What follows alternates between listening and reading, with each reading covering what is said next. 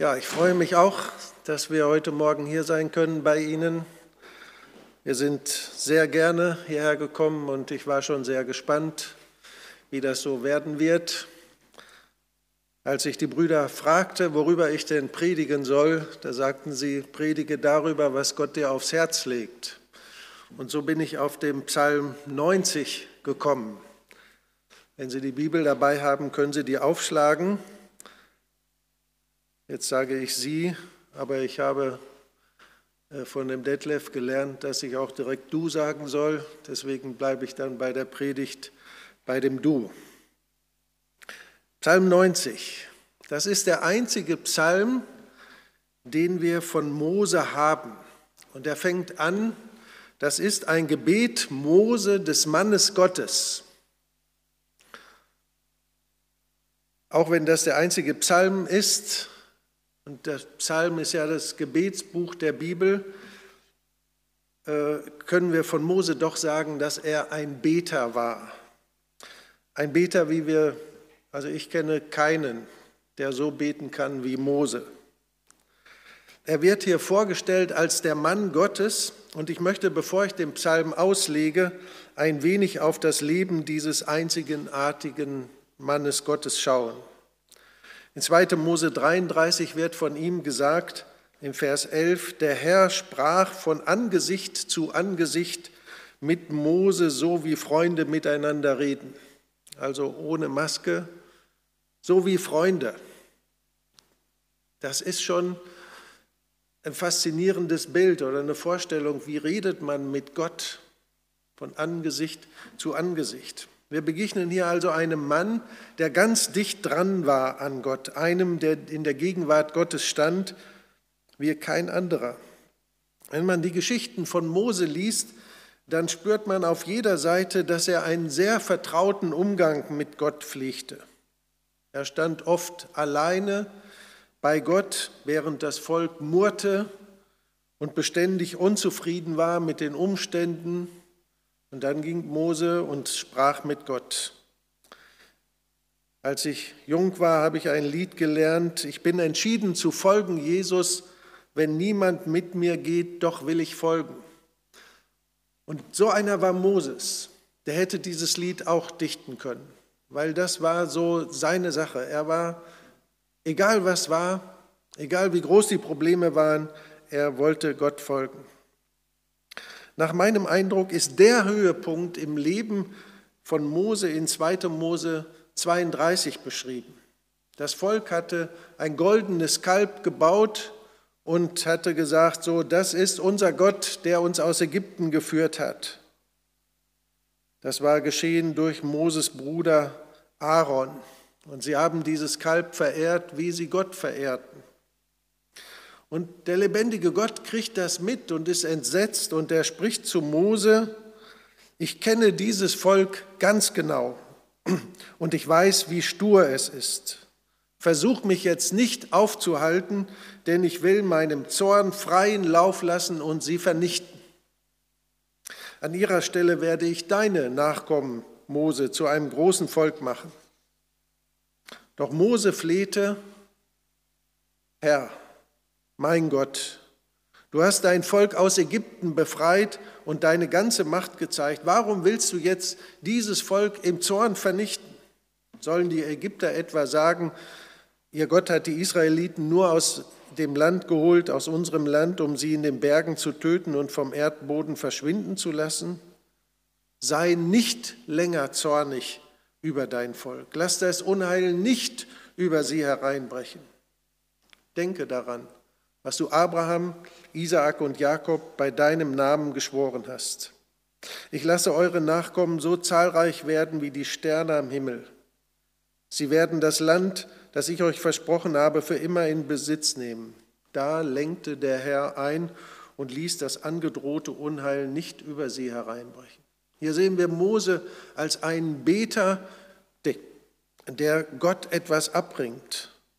Mose konnte Gott davon abbringen, seinen Zorn fahren zu lassen und das abtrünnige Volk zu vernichten. Das ist schon eine gewaltige Sache, wie Mose hier mit Gott ringt. und was er, was er hier bei Gott erreicht. Wer von uns kann in so einer Weise beten und Gott etwas abbringen und sagen, Herr, du hast das gesagt, da steht das, was du tun willst. Und Mose erlebte dann, dass Gott eben nicht seinen Zorn fahren ließ oder walten ließ. Im Anschluss an diese Auseinandersetzung redet Mose mit seinem Bruder Aaron und weist ihn zurecht. Er hat etwas empfunden davon, wie Gottes Zorn ist, was Gott zornig macht. Und er empfand jetzt noch viel mehr die Größe ihrer Schuld, die Gott so zornig gemacht hat. Danach spricht er eben mit Aaron und dann ging er zum Herrn zurück und sagte folgendes, ach, dieses Volk hat eine schwere Sünde begangen, einen Gott aus Gold haben sie sich gemacht. Und er betet für dieses Volk. Bitte vergib ihnen.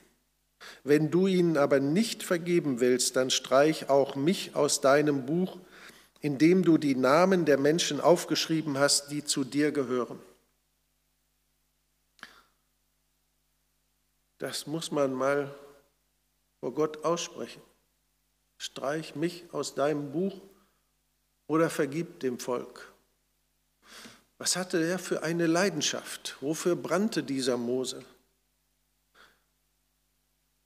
Es wäre doch schön gewesen, wenn Gott sagt, ich will dich groß machen. Und Mose sagt, nein, dieses Volk, vergib ihnen, rette sie.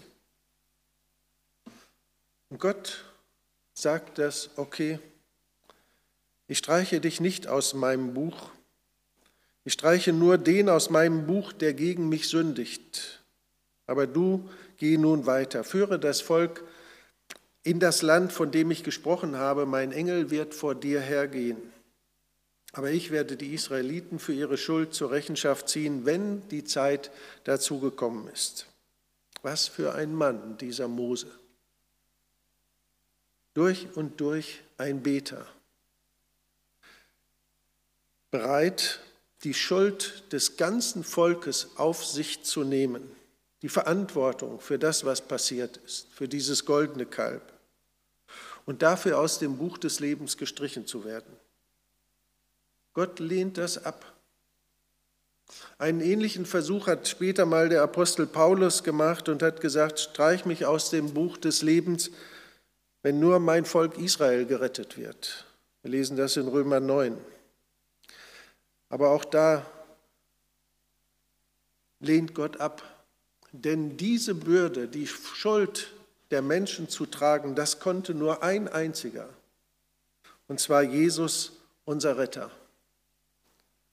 Mose ist gleichsam ein Vorläufer auf Jesus. Am Ende seines Lebens sagt Mose vorausschauend im Blick auf Jesus, einen Propheten wie mich wird dir der Herr, dein Gott, erwecken aus dir und deinen Brüdern, dem sollt ihr gehorchen. Und auf dem Berg der Verklärung hört Gott, bestätigt Gott diese Worte und er sagt über Jesus, dieser Jesus ist mein geliebter Sohn, auf den sollt ihr hören, dem sollt ihr gehorchen. Im Johannesevangelium wird das ganze Alte Testament und seine Botschaft mit dem Namen Mose zusammengefasst. In Johannes 1,17, denn das Gesetz wurde durch Mose gegeben, die Gnade und Wahrheit ist durch Jesus Christus geworden. Fünf Bücher der Bibel sind nach Mose benannt. Sie erzählen die Geschichte Gottes vom Anfang bis zum Einzug des Volkes Israel in das Land Kanaan.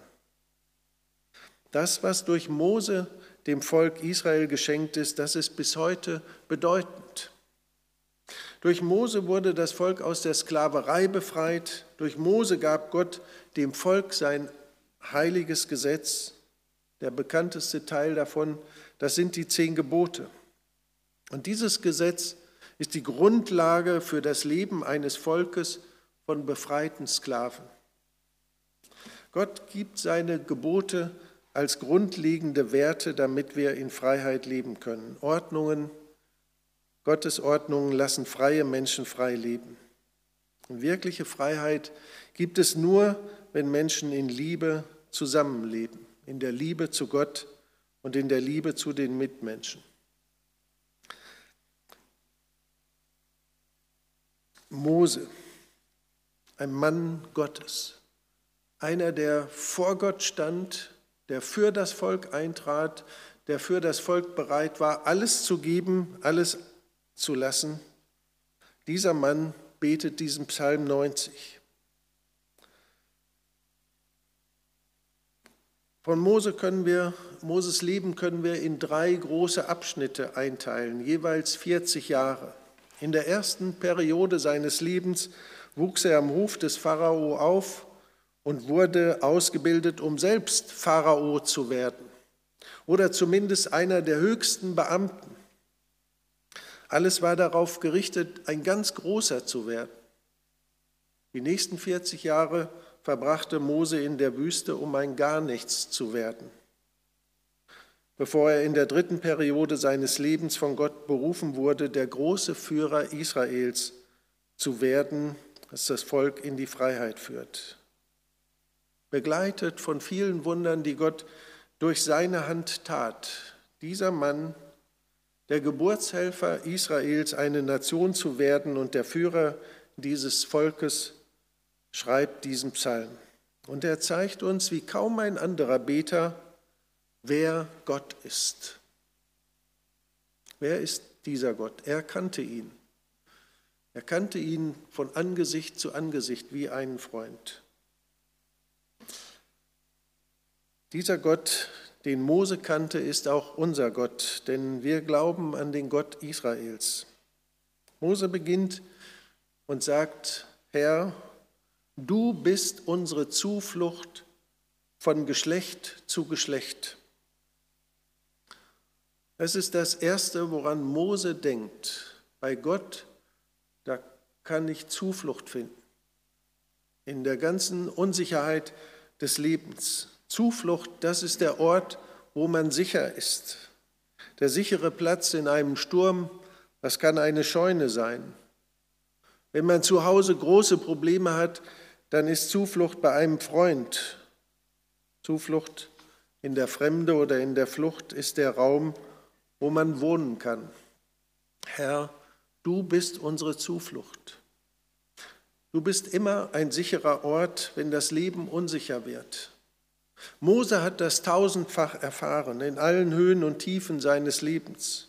Schon als Kind wurde er in einem Körbchen auf dem Nil aufgesetzt. Und Gott hielt schon dort seine schützende Hand über ihn und sein Leben und brachte ihn an, Ort, an einen Ort, wo er vieles lernen sollte, was man als großer Leiter braucht. Gott war für ihn aber auch der sichere Ort, als er mit dem Volk zwischen die ägyptischen Soldaten und das Rote Meer kam. Und Gott sagte, halte deinen Stab über das Meer. Und dann ging es hindurch. Gott zeigte den Weg, wie es weitergeht. Gott war sein Zufluchtsort, als die Stimmung im Volk sich auf die Seite der zehn Zögerer neigte, die das Land ausgekundschaftet hatten und sagten, da kommen wir nicht rein. Und Gott, Mose fand Zuflucht bei Gott. In diese Situation bedeutete auch für ihn, dass er 40 Jahre durch die Wüste wandern musste. Und in dieser Wüste starben alle, die nicht glauben wollten, dass Gott sie in das verheißene Land bringt. Welche Massen von sterbenden Menschen sah Mose in diesen 40 Jahren als Konsequenz ihres Unglaubens? Wenn Mose an Gott denkt und zu Gott betet, dann kommt er zurück zu dem Ort der Sicherheit. Du bist mein Zufluchtsort. Herr, du bist unsere Zuflucht. So ist Gott. Er ist der sichere Ort, bei dem auch wir uns bergen können. Er ist der sichere Ort für dich und für mich. Ich habe in meinem Leben auch schon viele Auseinandersetzungen und manche Kämpfe erlebt.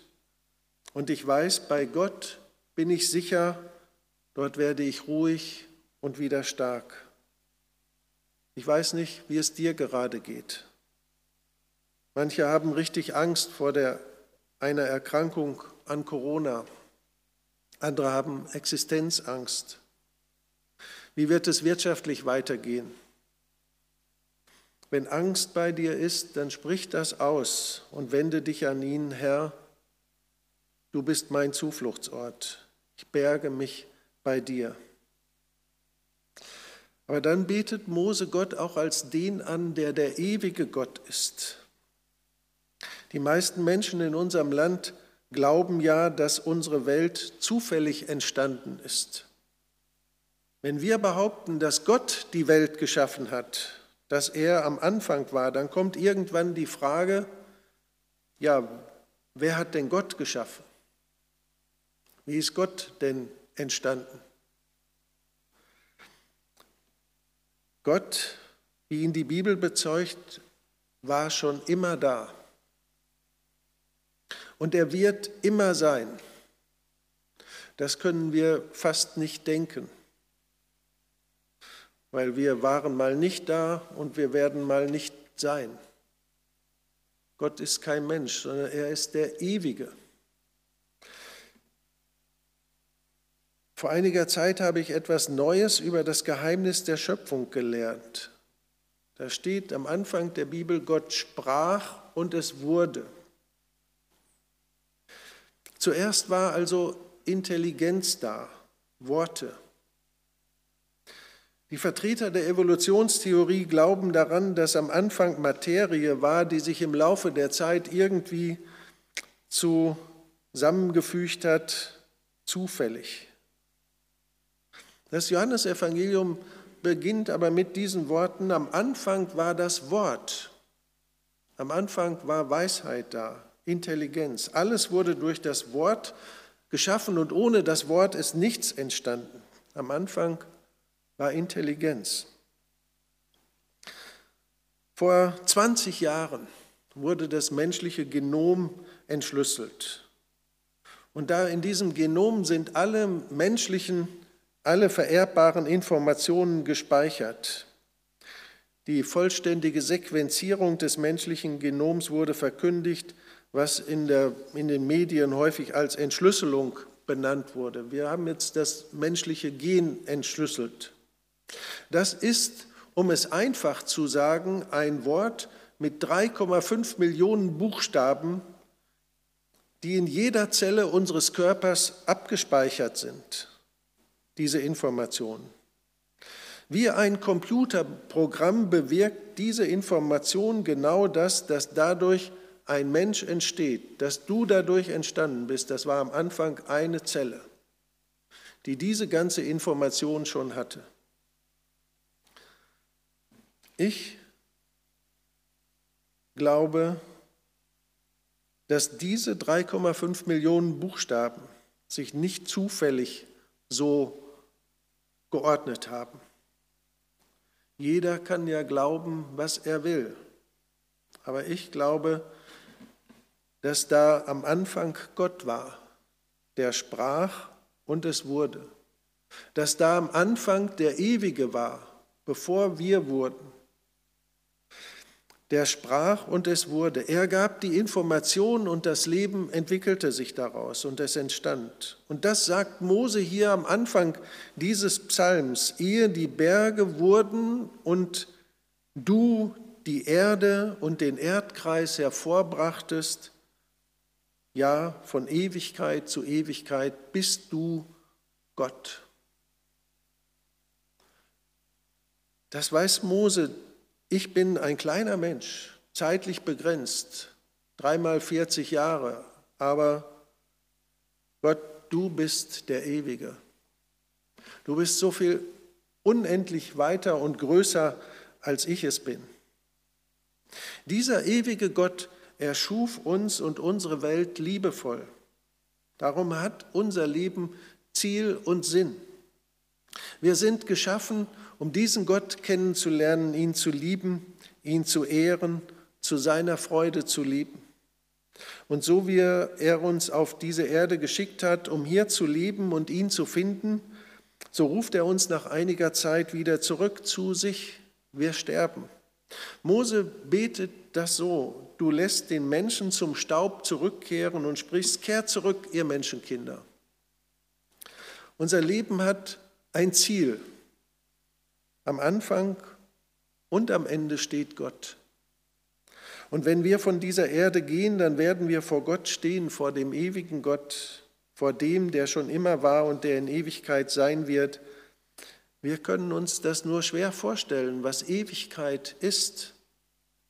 Als ich zum Studium ging und vier Jahre vor mir hatte, da dachte ich, vier Jahre in der Schweiz, das ist ja eine Ewigkeit. Ich wollte schon direkt als Prediger arbeiten, aber da musste man dieses Studium machen. Ich dachte, boah, vier Jahre. Aus heutiger Sicht eine kurze Zeit. Und so empfinde ich über mein ganzes Leben. Es ist sehr schnell vergangen und ich habe jedes Jahr den Eindruck, dass die Zeit schnell vergeht. Und so geht es ja auch Gott, der ja nicht in unserer Zeit ist. Mose formuliert das so, tausend Jahre sind vor dir wie der gestrige Tag. Wer kann sich noch an gestern erinnern? So sind tausend Jahre bei Gott. Und dann spitzt er das noch mehr zu und wie eine Nachtwache. Für uns sind tausend Jahre eine Ewigkeit, unvorstellbar lang, für Gott nicht. Die Juden teilten ihre Nächte in Nacht, drei Nachtwachen von jeweils vier Stunden. So schnell wie eine Nachtwache vergehen für Gott tausend Jahre. Das heißt, Gott ist komplett außerhalb unserer Zeit. Er hat alle Zeit der Welt. Gott hat niemals Stress. Unsere Zeit ist im Blick auf den ewigen Gott immer relativ. 30, 40, 50 Jahre, das ist für Gott ganz schnell vergangen. Und doch ist er in jedem Augenblick unseres Lebens da. Aus Gottes Sicht ist unser Leben äußerst kurz. Mose hat das sehr klar erkannt, wenn er betet, Gott ist der Große, der Ewige und wir sind vergänglich. Du lässest die Menschen dahinfahren wie eine Wassersflut, Vers 5. Sie sind wie ein Schlaf, wie das Gras, das am Morgen aufsprießt, am Morgen blüht und sprießt, am Abend aber verwelkt es und verdorrt. Denn wir werden aufgerieben durch deinen Zorn und schnell hinweggerafft durch deinen Grimm. Du hast unsere Missetaten vor dich hingestellt, unser geheimstes Tun in das Licht deines Angesichts, denn alle unsere Tage schwinden dahin durch deinen Zorn. Wir verbringen unsere Jahre wie ein Geschwätz, unser Leben währt 70 Jahre und wenn es hochkommt, so sind es 80 Jahre. Und worauf man stolz ist, das war Mühsal und Nichtigkeit, denn schnell enteilt es und wir fliegen dahin. Mose beschreibt hier etwas und er wusste etwas von dem Zorn Gottes. Ich habe das vorher erzählt, wie Mose darum gerungen hat, dass Gott seinen Zorn nicht über die Menschen entbrennen lässt.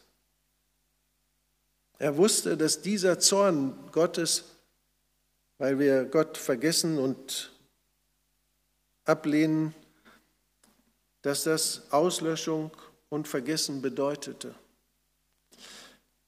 Mose hat erlebt, dass ein ganzes Volk in der Wüste starb und nicht in das verheißene Land kam, weil sie die Verheißung nicht glaubten, weil sie Gott nicht ernst nahmen.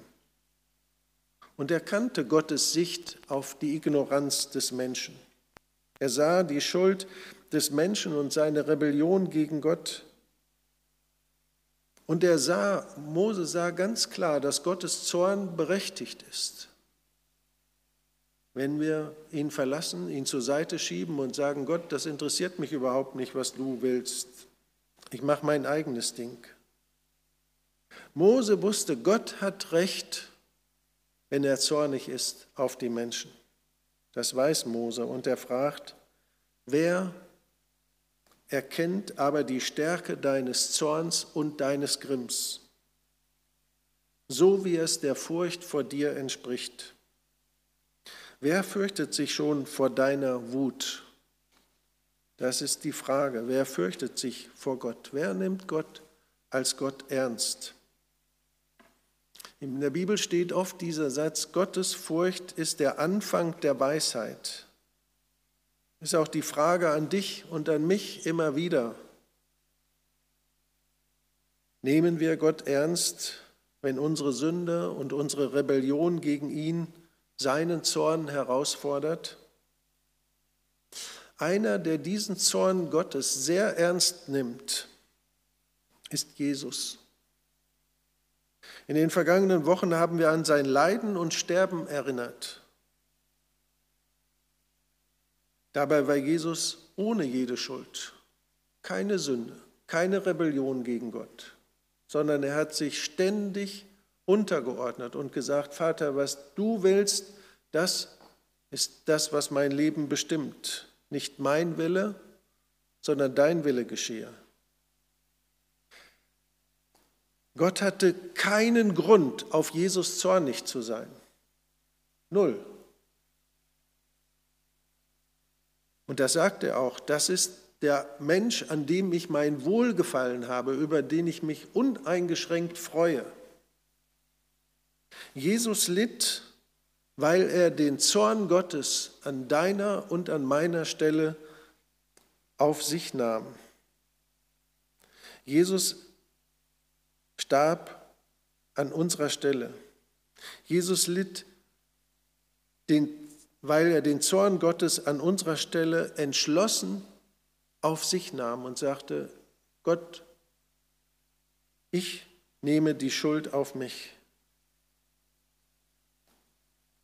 Das Kreuz, ihr habt es hier und da, ihr seht es doppelt. Das Kreuz zeigt uns, wie groß Gottes Zorn auf die Menschen ist. Und nun denke daran, Jesus ertrug den Zorn Gottes an deiner Stelle. Wer das glauben und annehmen kann, Jesus, du hast, bist für mich gestorben, für meine Schuld, du hast dich für mich schlagen lassen. Wer das glauben und annehmen kann, der kann nicht anders leben als in Dankbarkeit. Es ist der Grund, warum wir Gott von Herzen danken, nicht weil es uns so gut geht, weil wir genug Geld haben oder so, weil er uns von dem ewigen Zorn Gottes erlöst hat, weil er dafür bezahlt hat. Mose betet, lehre uns unsere Tage richtig zählen, damit wir ein weises Herz erlangen. Luther übersetzt, lehre uns, dass wir sterben müssen, damit wir klug werden. 70, 80 Jahre, vielleicht lebst du ein paar Jahre länger, aber der Tag wird garantiert kommen, wenn du vor Gott stehst. Und dann wird er dich fragen, was hast du gemacht mit deinem Leben? Was hast du mit dem gemacht, was ich dir gegeben habe? Hast du gehört, was ich dir gesagt habe? Was wirst du ihm antworten? Es ist sehr weise, das Leben mal von diesem Blickfeld aus anzuschauen. Wie werde ich vor Gott stehen nach meinem Leben hier auf der Erde? Und diese Frage schon heute und hier mit Gott zu besprechen, irgendwann wirst du Antwort geben müssen. Mose betet weiter und zwar genau darum. Er will heute und hier in seiner Situation Gott begegnen. Der betet Vers 13, kehre zurück, o Herr, wie lange noch? Und hab Erbarmen mit deinen Knechten. Sättige uns früh mit deiner Gnade, so wollen wir jubeln und fröhlich sein unser Leben lang. Mose bittet, ich will es mit meinen Worten sagen, komm du in mein Leben und vergib mir meine Sünde. Komm du in unser Leben und vergib uns unsere Schuld, sei gnädig. Er bittet um Erbarmen und Gnade und das ist das Einzige, was zählt.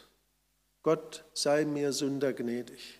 Erbarme dich über mich, erbarme dich über meine Lieben, über mein Volk, erbarme dich über diese Welt. Im Jahr 1748 bekehrte sich der Sklavenhändler John Newton. Und dieser Mann, der so viel Unrecht gesehen hatte, wie man Menschen versklavt und daran auch selber aktiv beteiligt war und viel Geld damit verdient hat, der erkannte seine große Schuld und der erkannte, was es bedeutet, dass Jesus alles vergibt. Und der schrieb dieses Lied, was in der ganzen Welt bekannt ist, Amazing Grace.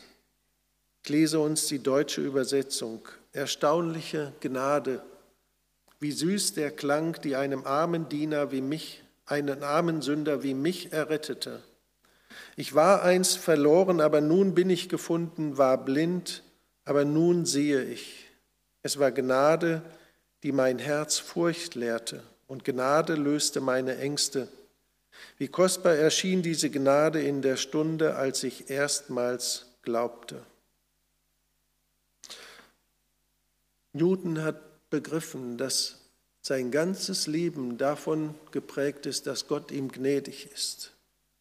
Gnade ist, wenn man glauben kann, dass Gott nicht zornig, sondern barmherzig ist, weil Jesus bezahlt hat. Gnade ist für mich, dass ich glauben kann, dass Jesus den Zorn Gottes für meine Sünde am Kreuz stellvertretend auf sich nahm. Es gab diesen Moment, als Jesus am Kreuz rief, mein Gott, mein Gott, warum hast du mich verlassen? Das war der Moment, als der Zorn Gottes ihn traf, der mich hätte treffen müssen. Er hätte sagen müssen, Andreas, keine Chance mehr, ich verlasse dich. Aber Jesus traf das, trug das stellvertretend diesen Zorn. Kannst du das glauben? Kannst du das glauben, dass Gott gnädig ist weil nicht ein Mose und ein Paulus oder sonst ein Mensch deine Schuld getragen hat, sondern der Sohn Gottes selbst. Ich bitte dich darum, strecke dich danach aus, diese Gnade zu ergreifen. Hänge dich an Jesus und danke ihm für das, was er für dich tat am Kreuz. Israel wurde verschont, weil das Blut der Passalämmer an die Balken der Häuser gestrichen war. Wir werden verschont, vor dem Zorn Gottes, weil das Blut des Lammes an dem Balken des Kreuzes klebte. Und deswegen und nur deswegen werden wir leben und Zukunft haben. Unter diesem Schutz des Blutes kannst du leben. Mose betet weiter. Es sind Worte eines Mannes, der die Gnade Gottes fand. Erfreue uns so viele Tage, wie du uns beuchtest, so viele Jahre, wie wir Unglück sahen. Lass deinen Knechten dein Walten sichtbar werden und deine Herrlichkeit ihren Kindern. Und die Freundlichkeit des Herrn unseres Gottes sei über uns und das Werk unserer Hände fördere. Du für uns, ja, das Werk unserer Hände wollest du fördern. Diesen letzten Teil des Psalms kann ich jetzt nicht mehr weit ausführen. Aber hier betet Mose darum, dass Gott in das Walten und und das Tun unserer Hände hineinkommt, in unser Leben hinein, dass er unser Leben gestaltet und durch unser Leben hindurch wirkt. Das ist das, was eigentlich erst im Neuen Testament vollständig erfüllt ist, dieses Gebet, dass wir erlöst sind durch Gottes große Gnade. Und in Epheser 2, Vers 10 heißt es, was wir jetzt sind, ist allein Gottes Werk. Er hat uns in Jesus Christus neu geschaffen, damit wir die guten Taten ausführen, die er für unser Leben vorbereitet hat. Gott hat uns errettet, dass wir seine Werke in dieser Welt tun. Jesus ist für uns gestorben, damit wir für ihn leben. Er will uns durch, er will durch seinen Heiligen Geist in uns wirken, seine Liebe und Gnade zu den Menschen zu tragen, die in unserer Nähe leben. Mose, der Mann Gottes, betet diesen Psalm 90. Und was er ausspricht, ist die Wahrheit. Und ich wünsche jedem, der mir zuhört, stell dich dieser Wahrheit vor Gott. Erkenne, wie sehr du Gott, gegen Gott rebellierst und kehre um zu Gott. Erkenne seinen Zorn über deine Sünde, aber sieh vor allem das Kreuz an. Was Jesus für dich tat, wie sehr er den schlug, der für unsere Sünde, der für uns zur Sünde wurde. Und ergreife diese Gnade und sage, danke Herr, dass du auch mir vergibst. Du hast für mich bezahlt, für meine Schuld. Und dann erlebe für ihn. Lebe in Jesus und er will in dir leben. Lebe für ihn und ewig mit ihm. Gott sei mit dir. Amen.